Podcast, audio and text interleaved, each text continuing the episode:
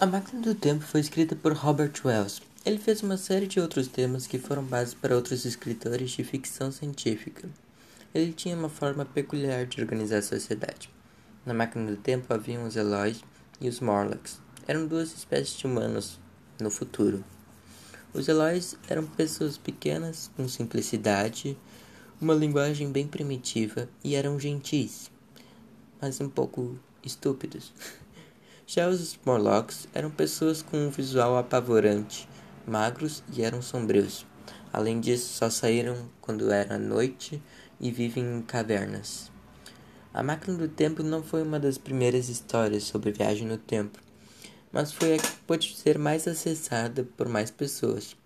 Havia muitas histórias sobre viagem no tempo, mas não eram tão longas ou convincentes como a da Máquina do Tempo.